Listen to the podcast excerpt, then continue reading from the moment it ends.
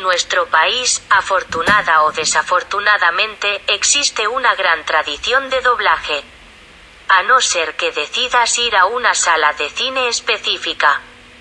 Los estrenos cinematográficos de otros países se proyectan en castellano en la mayoría de nuestros cines.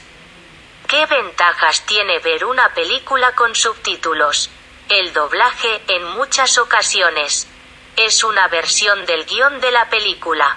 Es decir, en los casos en los cuales no existe una traducción literal como expresiones populares o en clave de humor se pierde el sentido original de la película.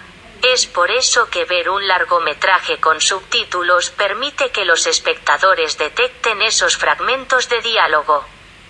Los escuchen y contextualicen con el hilo argumental de la película.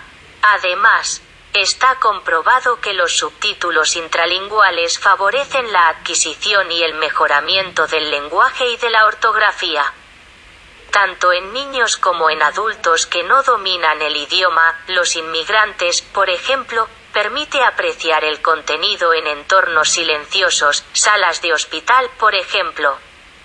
También existen desventajas a la hora de ver películas subtituladas.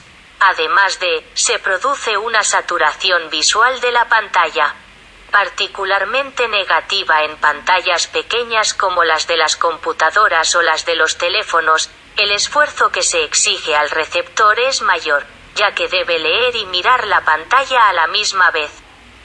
Las voces de los actores también cambian, así como el ritmo argumental para el cual han sido creadas.